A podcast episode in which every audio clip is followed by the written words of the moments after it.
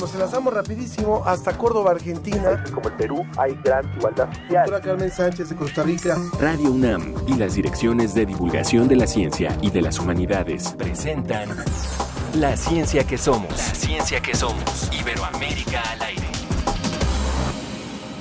Lo mal que estoy y lo poco que me quejo, lo mal que estoy y lo poco que me quejo. Siempre me levanto con el pie mirando al suelo, la voz muda me saluda desde lejos, me regala su silencio, pero yo me hago el sueco mirándome en el espejo. Y el espejo me devuelve su reflejo, sin el mío yo lo asumo y sigo, pero no me fío, me autodiagnostico sin un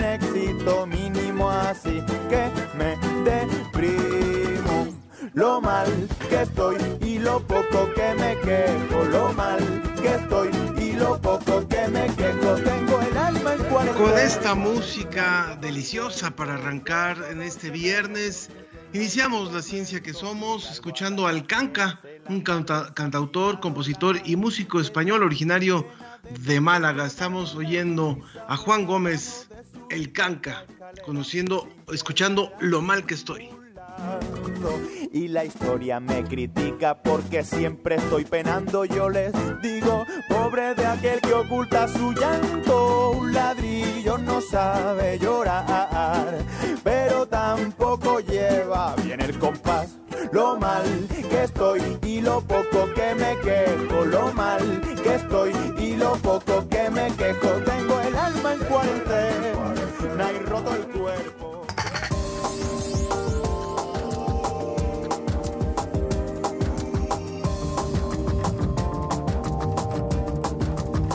La última frase del Canca decía, tengo el alma en cuarentena. Bueno, nosotros tenemos el alma, el cuerpo y el suspiro en cuarentena. Y bueno, esto que no se acaba, esta cuarentena que ya fue de tantos y tantos días. Bueno, con un 66% de la población infectada, la ciudad brasileña de Manaus vuelve, puede haber alcanzado ya la inmunidad de rebaño. El reporte DC nos va a hablar sobre esto.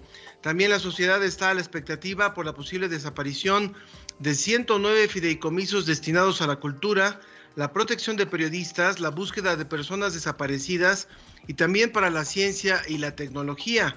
¿Cómo afectaría a este último rubro la extinción de los fideicomisos? De eso vamos a hablar y del apoyo económico a la ciencia en distintos países de América Latina. Los niños como sujetos de derechos, ¿cuál es su situación en América Latina? Bueno, esto lo platicaremos sobre la mesa. Como cada semana, por supuesto, los invitamos que hagan con nosotros este espacio. Este espacio es de ustedes. Yo soy Ángel Figueroa y también quisiera escucharlos a ustedes por su nombre y apellido, de manera que les ofrezco las vías de contacto. En el Facebook, La Ciencia que Somos, en Twitter, en arroba Ciencia que Somos, y también, como siempre, a través del WhatsApp 55 43 63 90 95. Y a propósito del WhatsApp, ya tenemos el primer mensaje. Rápidamente nos envía Jonathan que dice, eh, se requiere sangre, 12 donadores de cualquier tipo de sangre. Hay una emergencia para el señor José Gregorio Zarzosa Covarrubias, que está en el Hospital de Cardiología del Centro Médico Nacional Siglo XXI. Requiere una operación urgente y les doy los números de contacto rápidamente con Angelín Zarzosa 55 35 759827. Si quieren hacerlo, pueden comunicarse con nosotros y se lo repetimos con toda calma. Angelín Zarzosa 55 35 7598 27. Vamos a apoyar, por favor, a José Gregorio cualquier tipo de sangre. Bueno, vámonos ya a la información rápidamente. Hasta Salamanca. Desde España, El informe de la Agencia Iberoamericana para la Difusión de la Ciencia y la Tecnología, DICIT. con José Pichel.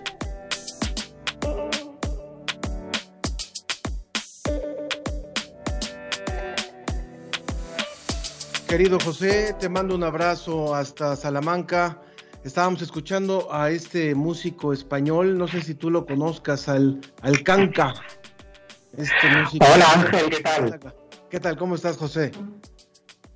Hola Ángel, pues eh, muy, muy buenas tardes desde aquí, desde España. Buenos días eh, para vosotros. Sí, la verdad es que el Canca es, bueno, pues un autor que, que, está sonando mucho últimamente por aquí y sí que, sí que lo conocemos. Muy bien, pues mira, yo no lo conocía y la verdad es que me gustó y, y me quedé, me quedé como dicen ustedes, me quedé pinchado con esa última frase que decía, tengo el alma en cuarentena. Dice, híjole, bueno, no sé si esa canción es reciente, la verdad, pero bueno, lo vamos a investigar porque sí es, es interesante. Bueno, ¿qué tenemos, José? Eh, nos parece bien interesante también esta propuesta que nos han hecho, has hecho a través del de, reporte de ICIT, de que puede haber ya una ciudad que haya logrado la inmunidad de rebaño. Cuéntame, por favor, cuéntanos al público. Bueno, esto es, eh, un tema muy interesante eh, y además está muy de actualidad. Eh, el tema de la inmunidad de, rebaño, que ha sido polémico, ha sido objeto de un debate científico desde el inicio de la pandemia sobre cómo los diferentes países podían abordar este tema del coronavirus. una posible estrategia, se decía, era en dejar que la gente se contagiase hasta alcanzar eh, un número suficiente como para que eh, la pandemia no pudiera progresar eh, más, ¿no? Incluso, aunque no es exactamente así, pero se decía que, en Suecia, bueno, pues se había tomado más o menos esa determinación de, apostar por ello. Digo que está de, actualidad porque ha habido una carta en The Lancet de 80 investigadores esta misma semana que hablan de que la inmunidad de rebaño es una falacia peligrosa sin evidencia científica, ¿no?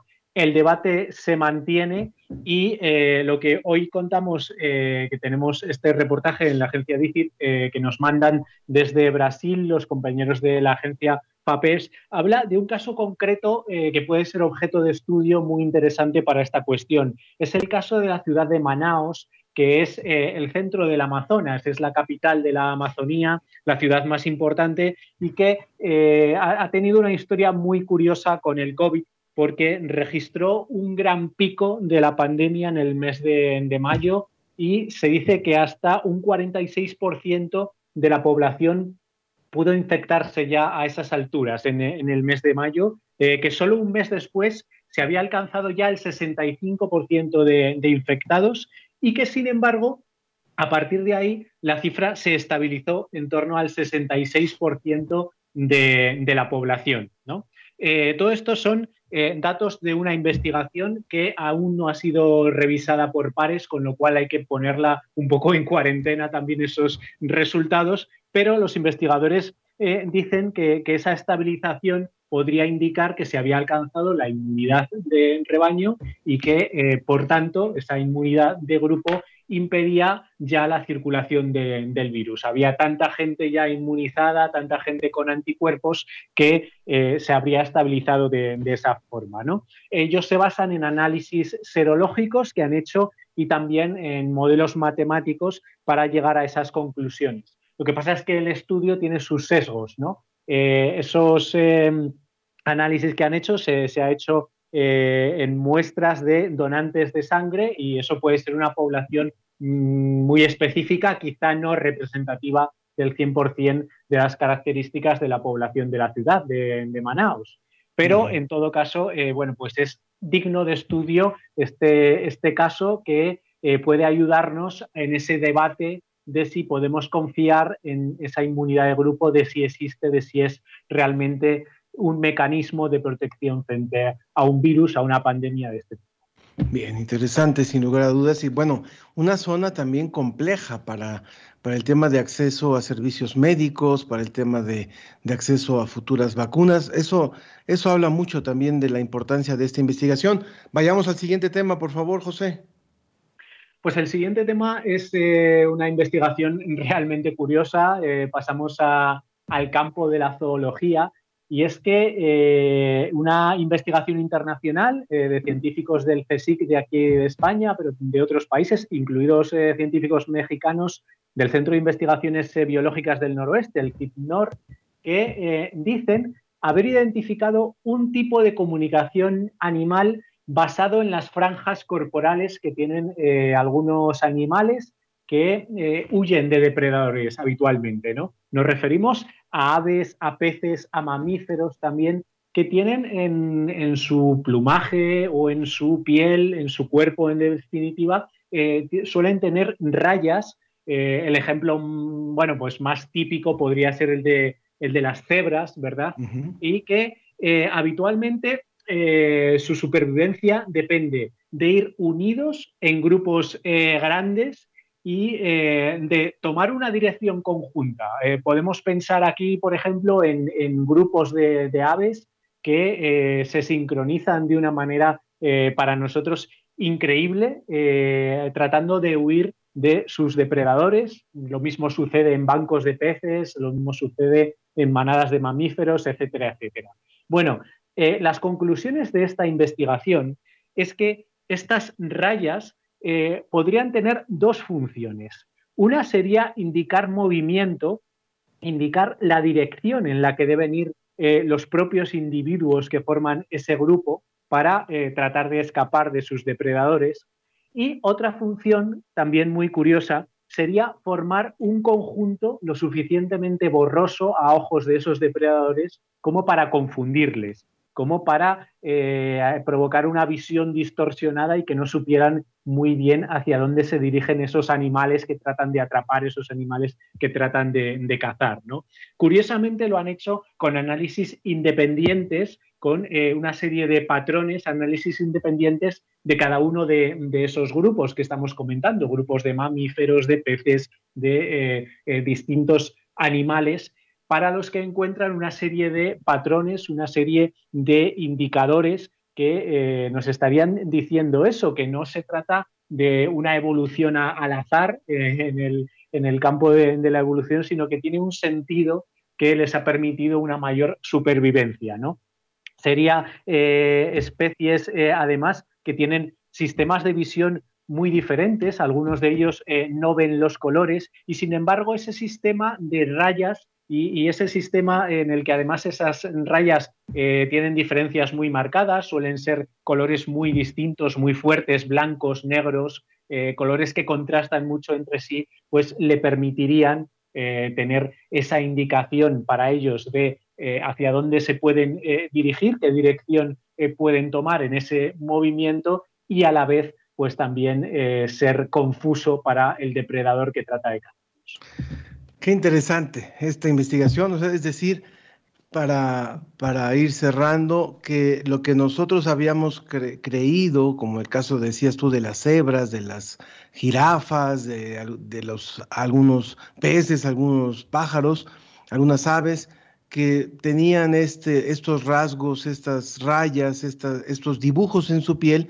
no es mera decoración de la naturaleza, sino que puede tener fines de supervivencia, fines de, sentido de grupo y, de defensa frente a, depredadores. Vaya, vaya tema, ¿eh?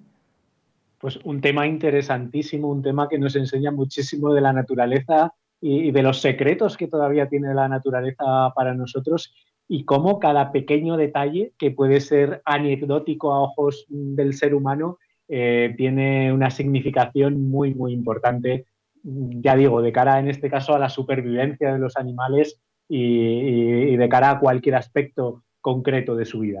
No pude evitar preguntarme cuáles serán las rayas de los humanos que nos hacen protegernos como grupo, José. Ojalá tuviéramos un, sistema eh, también para, evadirnos, en este caso de los virus, ¿verdad? Exacto, exactamente. Pero bueno, parece que no, hay, hay algunas rayas que a lo mejor no son tan visibles en la piel, pero que sí, ciertamente, yo creo que los seres humanos hemos adoptado para, para tener esta protección de los depredadores y demás. Pero bueno, muchísimas gracias, José Pichel, por esta colaboración, como siempre, y gracias eh, en nombre tuyo a la agencia DICIT por ser parte de la ciencia que somos. Ten un gran fin de semana, José. Igualmente, Ángel, eh, muchísimas gracias por contar eh, con nosotros. Un abrazo y saludos para todos. Síguete cuidando mucho, José.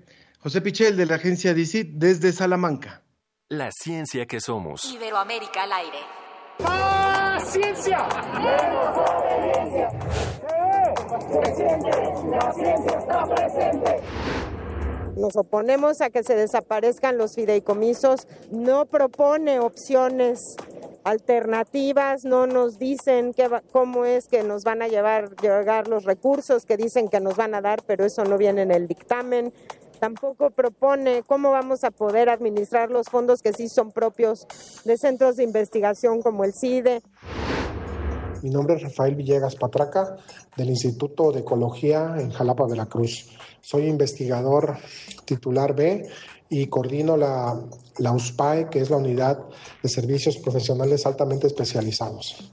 El mecanismo del fideicomiso nos ayuda a nosotros a que todos los convenios que tenemos con la industria, con eh, los gobiernos en los tres niveles y con instituciones en el extranjero, con proyectos externos, lleguen al fideicomiso y con ello eh, nos ayuda a poder eh, comprar equipo especializado que ocupamos en los servicios que, que damos y también en nuestras investigaciones.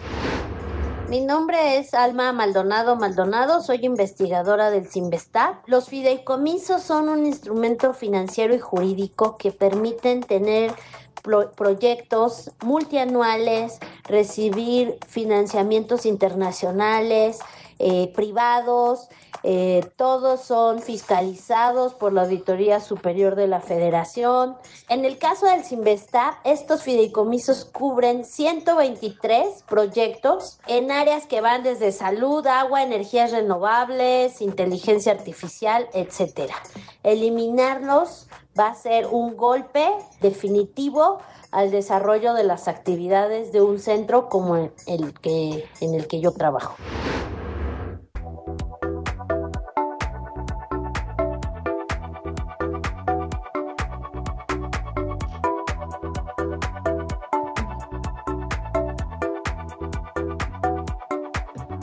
Hace algunos años en Francia hubo un intento de recortar los recursos para la ciencia. Eh, creo que fue en la época de Sarkozy, si mal no recuerdo, o fue previo a la época de Sarkozy, y alrededor de 500 mil personas salieron a las calles de París a marchar y a protestar y a defender los recursos para la ciencia. Hoy en México está ocurriendo un acto similar, está ocurriendo un, un intento similar que desgraciadamente está más allá, está más cerca de ser un hecho que de un intento. Y es lógico que no podemos en este momento salir a marchar, pero sí tenemos formas de defender, de hablar, de informar de lo que está ocurriendo. Y por eso hemos querido hacer esta mesa en donde agradezco la presencia del doctor David Romero, investigador del Centro de Ciencias Genómicas de la UNAM, presidente de la Sociedad Mexicana de Bioquímica, AC e integrante de la red Prociencia MX. Muchas gracias por estar con nosotros, doctor David. Buenos días, Ángel. Mucho gusto en estar con ustedes. Bienvenido. Está también eh, la maestra María, María Piedad Villaveses, directora ejecutiva de la Asociación Colombiana por el Avance de la Ciencia, Avanciencia. Bienvenida. Eh, muchas gracias por la invitación. Muchas gracias. También saludos hasta Colombia. Y en, y en Argentina, en Buenos Aires, está Valeria Román, periodista de ciencia, quien actualmente, actualmente vive en la ciudad de Buenos Aires, y ella publica sus artículos en la revista Scientific American de los Estados Unidos y Nature en Inglaterra. Bienvenida también, Valeria, gracias por estar aquí con nosotros. Buenos días, muchas gracias, Ángel. Buenos días, a quien quiera ver en, en imagen a nuestros invitados puede también eh, conectarse a Facebook Live, a la transmisión también de Facebook, para que puedan seguir la ciencia que somos. En este momento estamos viendo a nuestros tres, a nuestros tres invitados. Hemos querido hablar de, este tema porque, y lo hemos hecho con este enfoque iberoamericano, con este enfoque de, de, las personas que nos acompañan hoy, porque no es algo que exclusivamente ocurre en México. Es decir, el, el continuo, eh, la continua intención de, las, de los gobiernos y de legisladores a reducir, a, a condicionar el tema de cómo se da el, el, el, aporte para la investigación científica es un hecho que va pasando en una administración y en otra y en otra, desgraciadamente más común. Eh, sería muy importante, nos decía Valeria, por ejemplo, en el caso de Argentina, ellos no manejan el término de fideicomiso para hacer la diferenciación de lo que es un presupuesto anual, como podría ser lo que va a la Cámara de Diputados y se aprueba anualmente, a la importancia que tienen en este caso, en el caso mexicano, y creo que también ustedes lo manejan en, los otros países, de, proyectos que son apoyados por varios años y que van más allá del presupuesto anual. Entonces yo le pediría al doctor David, para empezar nada más y dar el contexto mexicano, de, cómo, en, en qué punto estamos parados y por qué la trascendencia y la importancia de lo que está pasando, David. Mira, estamos parados en un punto bastante incierto con respecto a lo que va a ser el apoyo para ciencia en nuestro país. Como mencionabas, un fideicomiso en realidad es un contrato en el cual una parte de dinero se deposita en una institución financiera. Se deposita con un objetivo muy específico. En el caso de fideicomisos en ciencia, es un contrato en el cual se dice, este dinero solamente se puede emplear para apoyar este tipo de proyectos, no puede emplearse para ningún otro fin.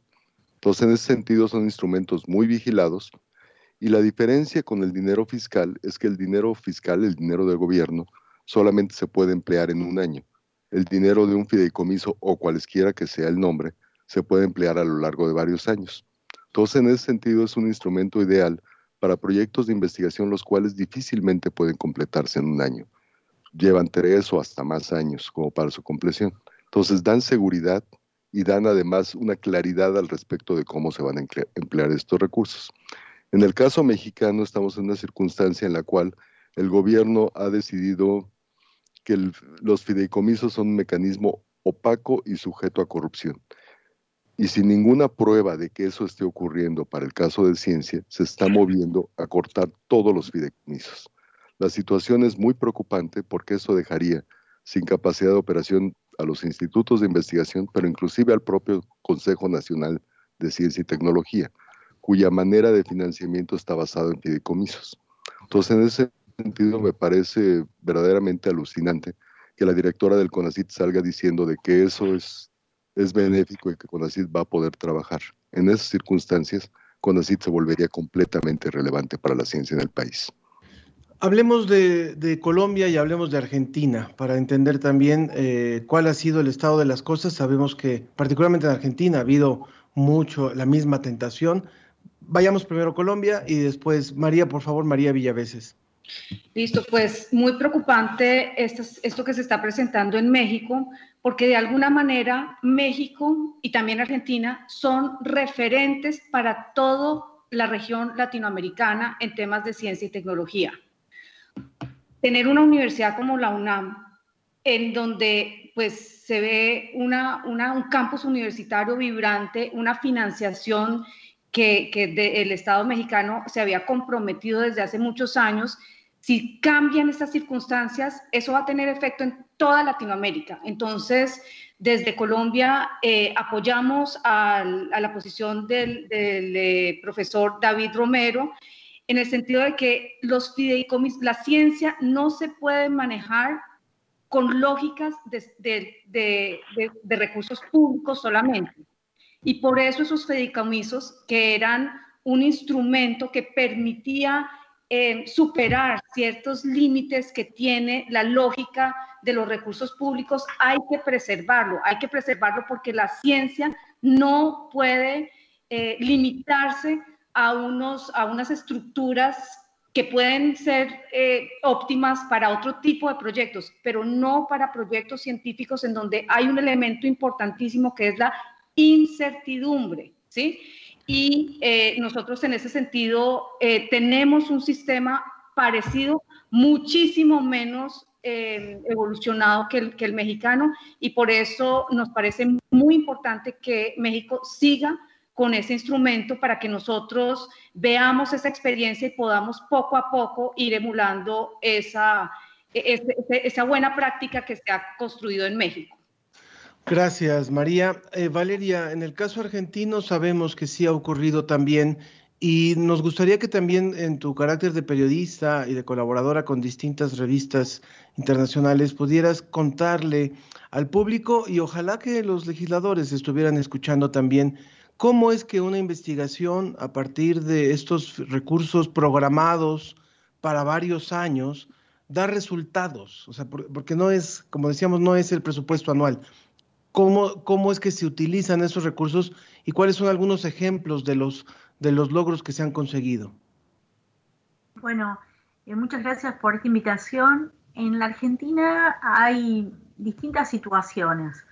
Eh, este año con la pandemia lo que sí se ve es que en marzo el Ministerio de Ciencia que se creó, eh, se volvió a crear en diciembre del año pasado, en marzo el gobierno llamó a un grupo de científicos que tenían relación con distintos aspectos de la pandemia. Se formó una unidad coronavirus y esos científicos venían con subsidios o con, ustedes, como ustedes les dicen, con, con estos fondos de mucho tiempo y de alguna manera estos eh, científicos y científicas que venían trabajando, muchos de ellos en investigación básica, pudieron adaptarse y contribuir a una mejor respuesta de la pandemia. Esto es, por ejemplo, Andrea Gamarnik, que es una científica que a principios de, de la década volvió a la Argentina en, la, década anterior y se dedica a investigar el virus del dengue y el Zika, se puso a desarrollar test para aplicarlo al coronavirus. También está Gabriel Rabinovich, que también ha recibido fondos de financiamiento para sus investigaciones sobre inmunogenética de, la, de organismos nacionales de Argentina, también de instituciones extranjeras, públicas, y también de fundaciones privadas y de empresas privadas. O sea, hay distintas situaciones. Eh, con respecto a, en general al presupuesto para la ciencia y la tecnología, en Argentina estos años también hay hubo debates y sigue habiendo este año porque justamente el Congreso, el Poder Legislativo, está tratando, eh, hay distintos proyectos de ley para ver cómo financiar la actividad científica. Porque, em, por ejemplo, en 2003, el, gobierno que asumió en 2003 había dicho que era una intención llegar a la inversión en ciencia y tecnología al 1% del Producto Bruto Interno. Si el, mismo, el mismo sueño que en México también, es cierto. Mira, qué justo. Así que, bueno, desde, desde el 2003 en adelante, sí hubo un mayor, se fue aumentando el presupuesto a la ciencia hasta 2014. Sí hubo, por ejemplo, repatriación de científicos y científicas argentinas para el país. Hubo más de mil, científicos que regresaron. Pero ¿qué pasó? En 2015, ya incluso con el mismo gobierno de Cristina Fernández de Kirchner, ahí ya empezó a reducirse el presupuesto para la ciencia. Y después, con eh, la llegada a la presidencia de Mauricio Macri, el presupuesto empezó a decaer. De hecho, entre 2015, quiero decirlo exacto, entre 2015 y 2019 el gasto en ciencia en Argentina bajó un 36% en términos reales, es decir, en relación a la, a la inflación que hubo en el país. Y este año hay toda una controversia porque las investigadoras y los investigadores lo que más reclaman es una mejora en su salario porque hubo inflación en Argentina y entonces lo que están ganando no les alcanza. Así que, y en el Congreso se está debatiendo una futura ley de financiamiento para la ciencia específicamente. Hay dos posturas. La postura del gobierno, la postura oficialista, busca que para el año llevar a una inversión mayor gradualmente hasta el 2030 llegar al 1% del PBI en el 2030. En cambio, eh, un, proyecto de la oposición lo que espera es llegar hasta el 3% del PBI en 2035. Bueno, y estamos en ese debate en Argentina. Bien, estamos conversando con eh, Valeria Román, periodista de ciencia, eh, colaboradora de las revistas Scientific American y Nature en Inglaterra. También con el doctor David Romero, investigador del Centro de Ciencias Genómicas de la UNAM, y con la maestra María Piedad Villaveses, directora ejecutiva de la Asociación Colombiana para el Avance de la Ciencia, Avanciencia. Y bueno, me gustaría muchísimo, eh, bueno, rápidamente comento, Tela en Twitter dice, muy preocupante la desaparición de los fideicomisos y las infames calumnias en contra de la comunidad científica mexicana. Los invito a que participen con nosotros a través de Facebook, a través de Twitter y también a través del WhatsApp 55 43 63 90 95. Doctor Romero, eh, pongámosle por favor eh, nombre y apellido a los proyectos, algunos proyectos, algunos ejemplos de proyectos que se van a ver, que se van a ver interrumpidos a partir de esta decisión que se está tomando en, en, en el cuerpo legislativo, en el, órgano legislativo de nuestro país? Bueno, mira, por mencionar unos cuantos, muchos han oído hablar del gran telescopio milimétrico que se encuentra en Puebla, uno de los participantes en la visualización de agujeros negros, la galaxia. La operación completa del gran telescopio milimétrico depende de un fideicomiso. Si se, si se cortan la operación de ese fideicomiso, se van a ver afectadas la operación del telescopio y con ello cerca de 150 investigadores que dependen del microscopio para observación. La propia respuesta al coronavirus, todo el dinero que se está invirtiendo como para hacer investigación al respecto del coronavirus y vacunas se está proveyendo a través de fideicomisos. Desarrollo de una vacuna mexicana, desarrollo de ventiladores locales, todo eso va a ser afectado por la extinción de fideicomisos. Y eso es por el lado de, salud. Desde luego, aspectos importantes de biotecnología se verían frenados investigaciones en términos ecológicos de la biodiversidad mexicana que se desarrollan en el Instituto de Ecología también se verían frenados por esta situación. En realidad, prácticamente cualquier aspecto de investigación en México, no solamente de ciencias exactas y naturales, sino inclusive en ciencias sociales, como por ejemplo estudio de violencias estructurales, sería afectado por el corte de fideicomisos. No hay ningún área que quede sin afectar. Uno se pregunta cómo llegar a una barbaridad de ese estilo cuando los, los efectos son muy obvios. Parte del problema es que en el entorno político se aprecian mucho las cosas con presentismo.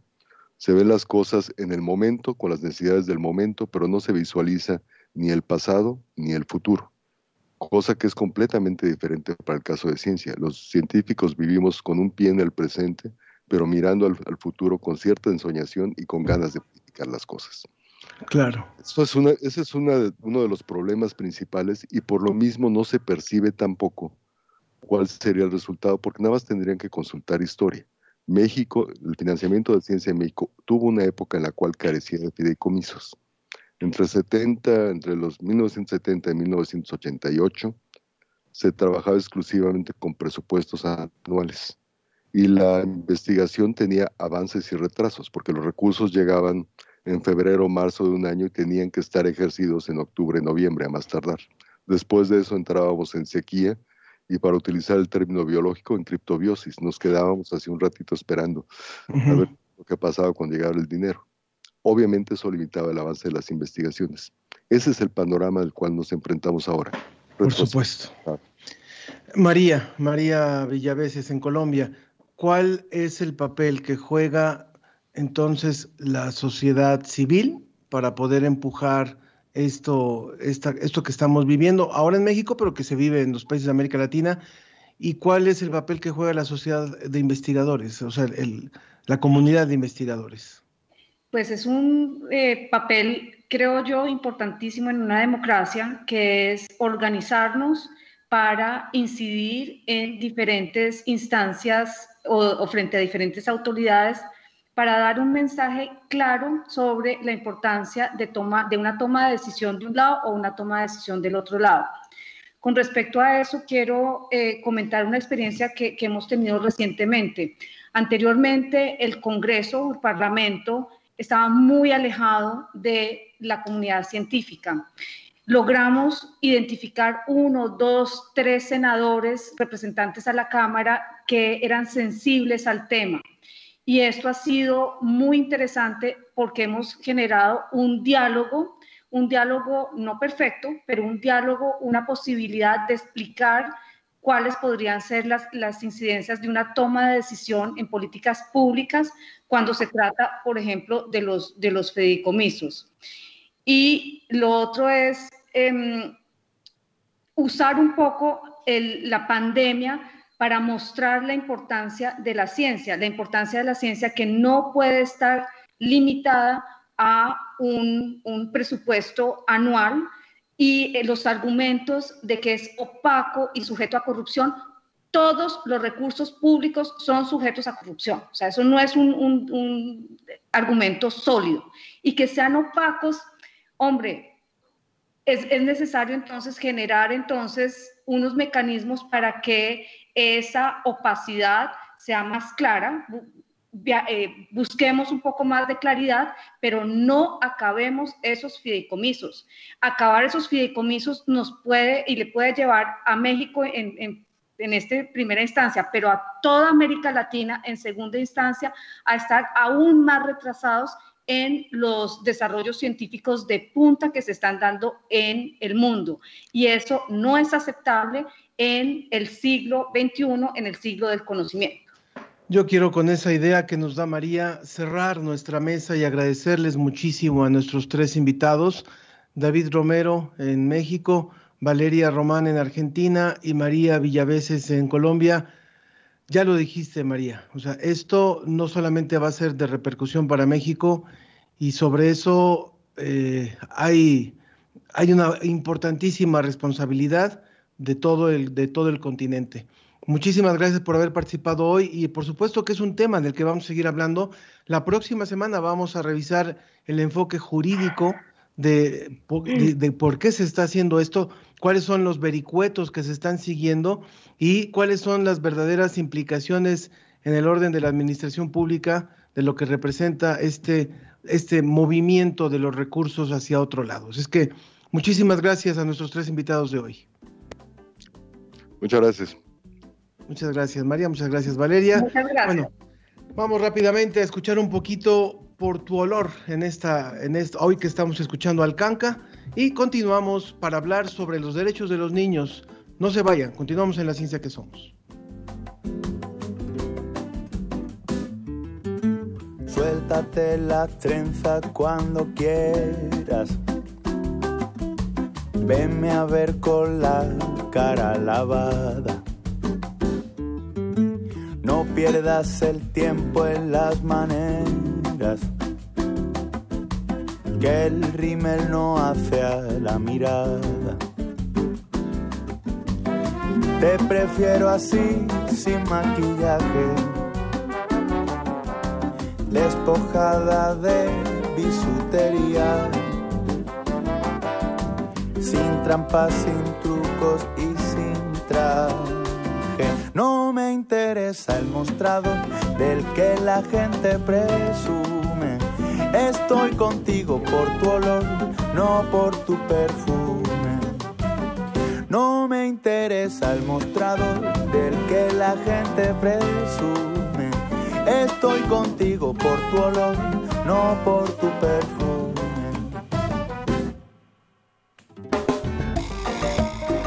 La ciencia y sus respuestas están sobre la mesa.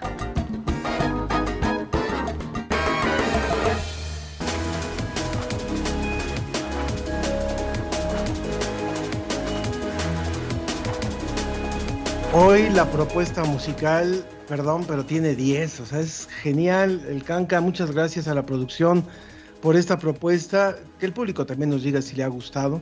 Yo la verdad no conocía a este cantante malagueño y qué ricas, qué ricas canciones, este, como dice eh, el Canca. Muchas gracias. Bueno, continuamos hoy en, esto, en esta mesa, en esta segunda mesa, en la que vamos a hablar sobre temas que también nos parecen fundamentales y que incluso han sido ya eh, puestos ojos eh, o puestos semáforos sobre el tema de los niños en el, en el contexto de la pandemia. Nos enlazamos con la doctora Ali Ruiz Coronel, doctora en antropología por el Instituto de Investigaciones Antropológicas de la UNAM. Ella pertenece al Instituto de Investigaciones Sociales de Antropología Social. Bienvenida, Ali. Gracias por estar aquí con nosotros. Hola, buenos días, muchas gracias. Muchas gracias. Y también está con nosotros Manuel Torcuato. Él es coordinador de la Red Internacional por la Defensa de la Infancia y la Adolescencia en situación de calle. Bienvenido, gracias también por estar con nosotros. Buenas tardes, buenas tardes acá en Brasil, ¿sí? Saludos, saludos hasta Brasil y prometo que vamos a hablar despacio para que nos puedas entender bien.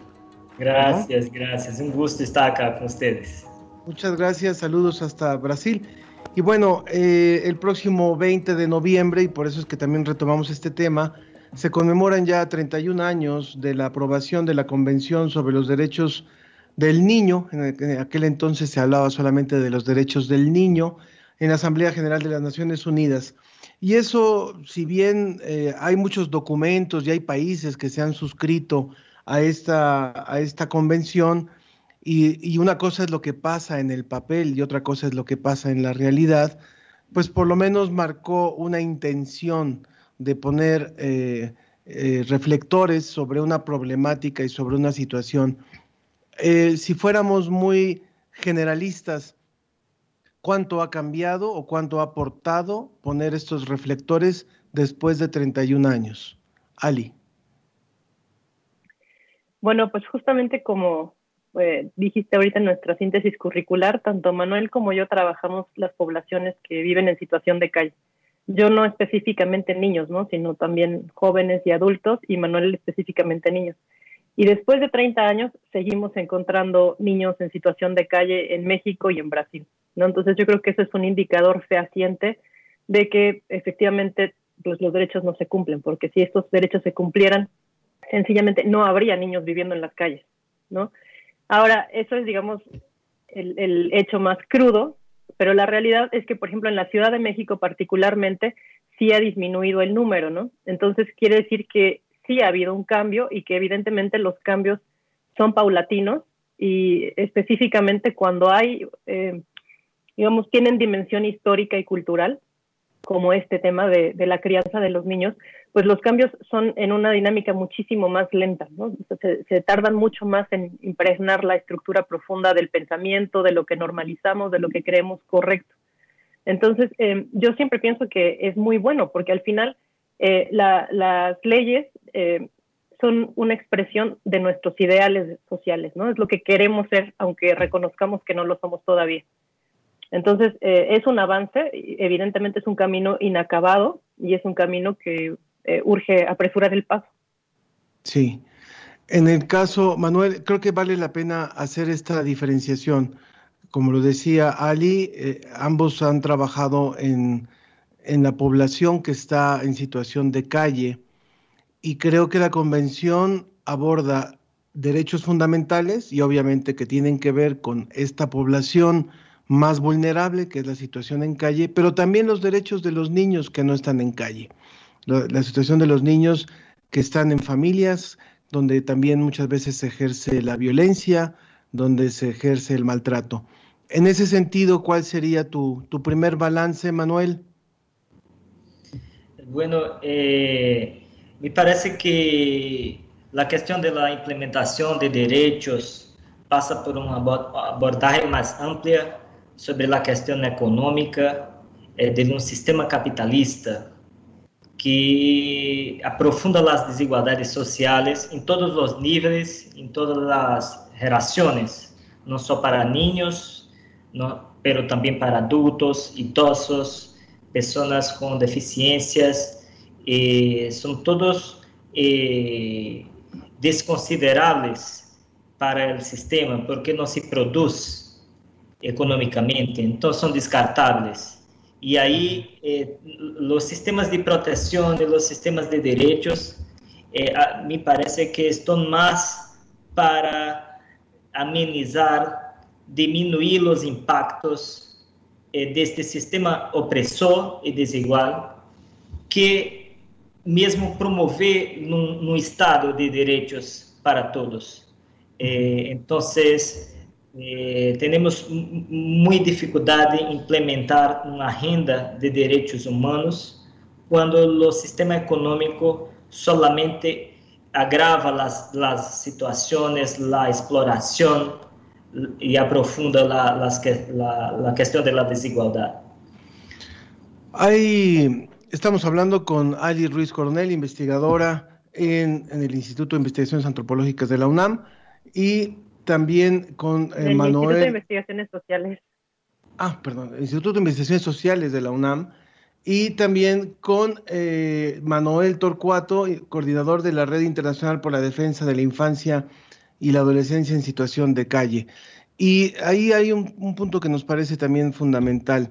hay, por ejemplo, eh, iniciativas recientes en el caso mexicano, y sé que en otros países también, de legislar en torno a la violencia en, en casa, ¿verdad? Ya hablamos un poco de la situación de calle, pero también lo que es la violencia en casa.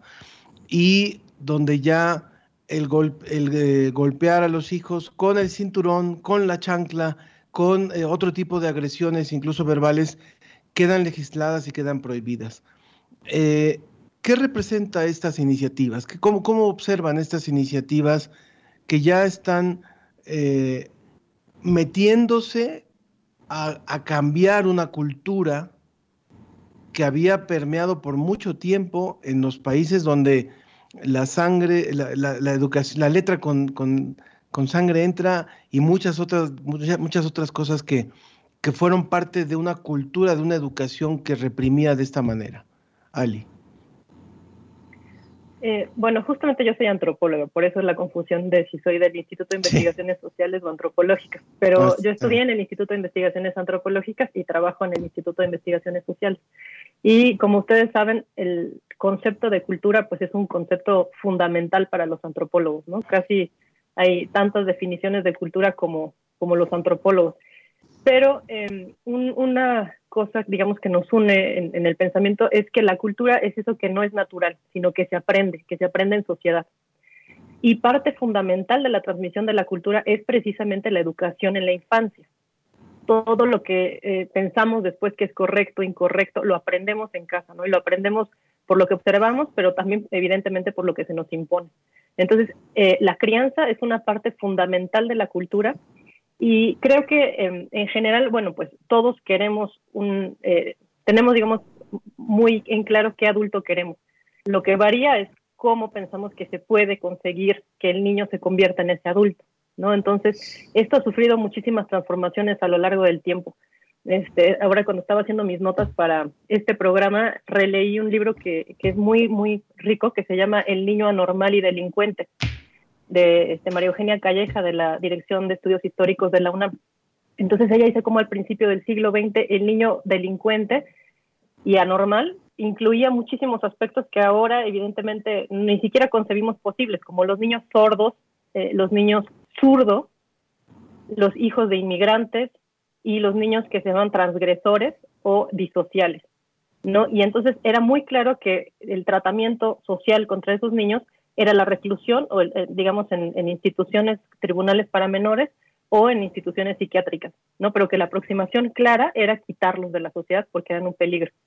Y eso es a principios del siglo XX, realmente no ha pasado tanto tiempo, ¿no? Y nuestra concepción de la infancia es completamente distinta, de anormalidad, de delincuencia, incluso los términos ya son totalmente anacrónicos.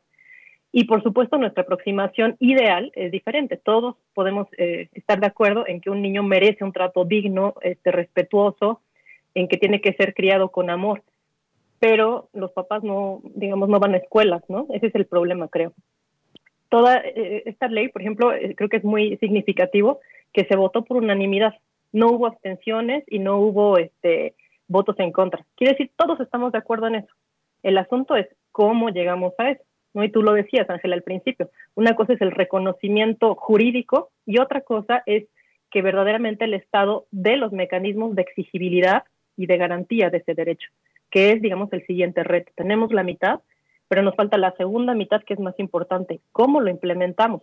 Y especialmente cuando va en contra precisamente de tradiciones históricas, culturales normalizadas. ¿no? O sea, hasta en la película de Coco, que es como nuestra cara del mexicano ante el mundo, el arma mortal de la abuelita es la chancla, ¿no? Entonces, es tan, tan, tan típico de nuestra cultura que, digamos, se, hace broma, se entiende, y, digamos, el límite entre ese chanclazo cultural, histórico, amable, y el niño que llega al hospital o que muere golpeado por sus padres o por sus hermanos o por sus cuidadores, eh, es un límite eh, no, no claro. Sí, a mí me gustaría preguntarle. de la ley, yo creo. Por supuesto. A mí me gustaría preguntarles, eh, no tenemos que explicar eh, o no tendríamos que dar demasiado detalle de los índices de violencia que estamos viviendo en América Latina. Y cuando hablamos de los cárteles y cuando hablamos realmente de, de sociedades muy violentas, ¿no? ¿Hasta dónde nosotros sembramos esas sociedades violentas a partir de las infancias y de esos y de esa de, ese, de esa falta de cuidado en la, en la formación y en la crianza, Manuel? Bueno, y este tema me hace recordar una, una charla con una madre y, un niño que estaba en la calle y preguntaba al niño eh, por qué está en la calle y decía, bueno, porque mi madre es violenta y me bate y bueno, y, y fui a la madre y preguntaba, ¿y por qué bate en los niños? Y a la madre decía, bueno, porque va a la calle. Entonces, es un ciclo eh, de violencia que está en, en, en, la, en, la, familia, en la sociedad, y que eh, es, es posible pensar también en una cultura adultocéntrica que solamente los adultos están eh, eh, correctos y no se admite eh, la, la, dimensión de la escucha y la participación y los deseos de los niños y de los adolescentes como parte de, una, de un diálogo. No, son siempre los adultos, la perspectiva siempre de los adultos. Entonces, es la, la, punición, los castigos a los niños se naturaliza eh, porque son, son una mirada a partir de una visión adultocéntrica. Y me parece que un otro punto importante es cómo romper el ciclo de violencia eh, si no se cuida también de, esta madre o de este padre, de, la persona responsable, porque también ahí se, un, un, pasado de violencia que, que fue base de la educación de, esas personas. Entonces, es probable que muchos hacen, son violentos con sus hijos porque así eh, fui educado. Entonces, también tienes que no solo eh, eh, hacer una culpabilización de estas familias, pero también un cuidado para que se cambie lo, la dinámica cultural que, que fue base de su educación. Por supuesto. Nos queda poquito tiempo. Yo le pediría a Ali Ruiz Coronel doctora en antropología por el Instituto de Investigaciones Antropológicas de la UNAM, actualmente en el Instituto de Investigaciones Sociales de la UNAM, que nos diera un poco su, su conclusión sobre lo que nos falta, todo, todo el, gran, el gran camino que nos falta para realmente tener una niñez con derechos, con derechos reales, con derechos bien protegidos. Un minuto, por favor, Ali. Sí, Mira, mi perspectiva es que la, la, gran dificultad es que la exigibilidad no se puede poner solamente en los niños. No, no hay mecanismos, como dijo eh, Marcos, que, que permitan que el niño exija sus derechos. Entonces, es muy importante que sea la comunidad quien apoye esa exigibilidad, que los vecinos, los profesores, los entrenadores de deportes, los amigos, no seamos cobardes y actuemos cuando vemos que los derechos de un niño están siendo vulnerados ¿no? Eh, los niños son responsabilidad no solo de sus papás, de todos. Entonces, nosotros somos corresponsables de impedir que un niño eh, llegue, por ejemplo, a la calle o que persista eh, una historia de maltrato en su espacio doméstico. Porque al final el, ese es el problema, que las leyes no pueden entrar en el espacio doméstico, pero algunos eh, sí formamos parte de ese círculo cercano y entonces es nuestra responsabilidad también intervenir en eso. Hacer efectiva la ley corresponde a todos los que somos parte de la sociedad. Muy bien, muchas gracias, Ali. Por favor, Manuel, ¿cuál es el camino que nos falta recorrer para tener niños con mejores derechos fuera de, fuera de casa, en, en calle, y que no hubiera en calle, por supuesto, y dentro de casa? Eh, de acuerdo con, con Ali, pienso que una, una fuerte campaña de sensibilización eh, a largo prazo eh, para una, un cambio de, de cultura. Eh, ayer leía en un libro, esqueço el título ahora, pero eh, que la, la, cultura de la escovación, no sé cómo dice en español, pero la escovación de los dientes. Ah, del lavado de dientes. Sí, eh, no existía uh, en, en la, el inicio de, de los séculos 20. Inicio del siglo. Eh, y una campaña muy fuerte cambió esta cultura y ahora nos parece muy tranquilo todos los días. Muy eh, natural.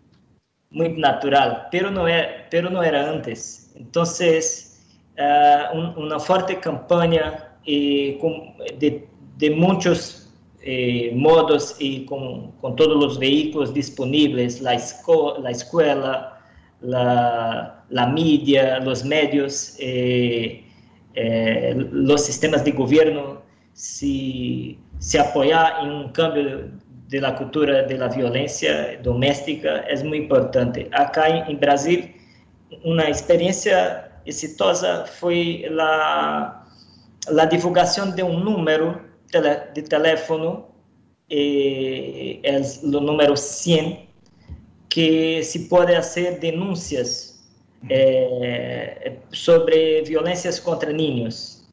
Y ahí se tiene un, un, un, grande volumen de denuncias porque este número es accesible a todos. Claro. Entonces, es una herramienta que se pone a, a, a disposición de la sociedad para hacer parte de, esta, de este cambio. Entonces, claro. este número da cuenta de 160 mil eh, eh, denuncias de violencias por año. Eh, solamente eh, por el Disque 100. Es, claro. es una herramienta importante. Agregar a las personas al, al propósito de denunciar y, y indicar eh, sí. la cuestión. Muchas gracias, Manuel. Y bueno, muchas gracias. Con esto concluimos hoy. Doctora Ali Ruiz Cornell, eh, del Instituto de Investigaciones Sociales de la UNAM, y Manuel Torcuato, coordinador de la Red Internacional por la Defensa de la Infancia y la Adolescencia en Situación de Calle. Gracias a ambos por su participación el día de hoy. Muchas gracias a ti. Muchas gracias. También Verónica Velasco nos dice, así como hablando del tema de los fideicomisos, así como necesitamos una soberanía alimentaria, necesitamos una soberanía en ciencias y tecnologías. Estoy de acuerdo en revisar el modelo de fideicomiso siempre y cuando sea de la mano de personas expertas en las diferentes áreas de especialidad y desechar lo que no funciona y dejar y fomentar lo que sí funciona. En fin, gracias a todos los que han hecho posible hoy la ciencia que somos, a todo el equipo de producción, a todo el equipo de transmisión en Radio UNAM, a todo el equipo en la plataforma de Microsoft. Yo soy Ángel Figueroa y les espero el próximo, el próximo viernes. Tenga un excelente fin de semana.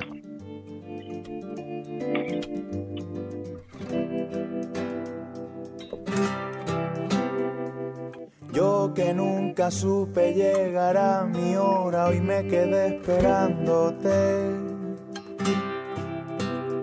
Y aunque diga mi oculista que tengo muy mal la vista, hoy me quedé mirándote.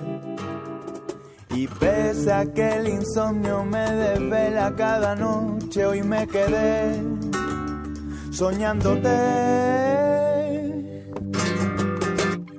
Y yo que hablo hasta debajo del agua, hoy me sorprendí escuchándote. Qué bonito. Y aunque de puro cobarde siempre he sido pacifista, hoy te luché y te gané. Yo que siempre he sido de poner.